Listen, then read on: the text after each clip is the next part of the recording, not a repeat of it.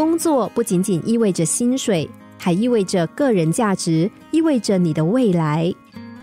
克鲁斯年轻的时候不断变换工作，他先后做过交易所职员、市场调查公司的统计员，还有会计、收账员、出纳员、收银员等等。但是他最想做的职业是管理一家银行。他换了很多工作岗位之后，才接近自己的目标。后来，他如愿成为一名银行家。在谈到自己为什么不断变换工作的时候，克鲁斯说。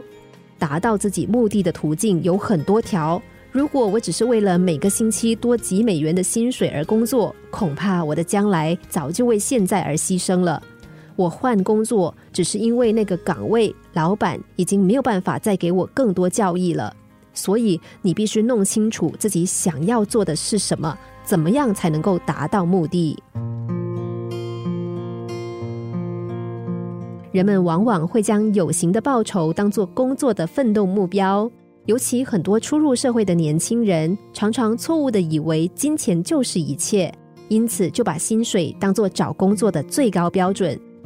这是错误的职场观念，也是很多新鲜人对薪水和自己的人生目标缺乏深入认知的关系。一个正常发展的公司呢，总是根据员工的工作能力判断他薪水的高低。而不是根据他之前的薪资水准来断定现在薪资的高低的，所以对员工个人来说，提高自己的工作能力才是第一重要的事情。如果你斤斤计较薪资和福利，就是在跟自己未来的职涯发展斤斤计较。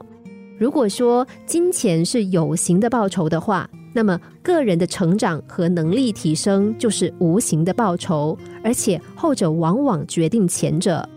年轻的时候就是成长的大好机会，无论在选择工作时，还是正在工作岗位上努力的员工，都要把拿到无形报酬当做自己成长的必须养分。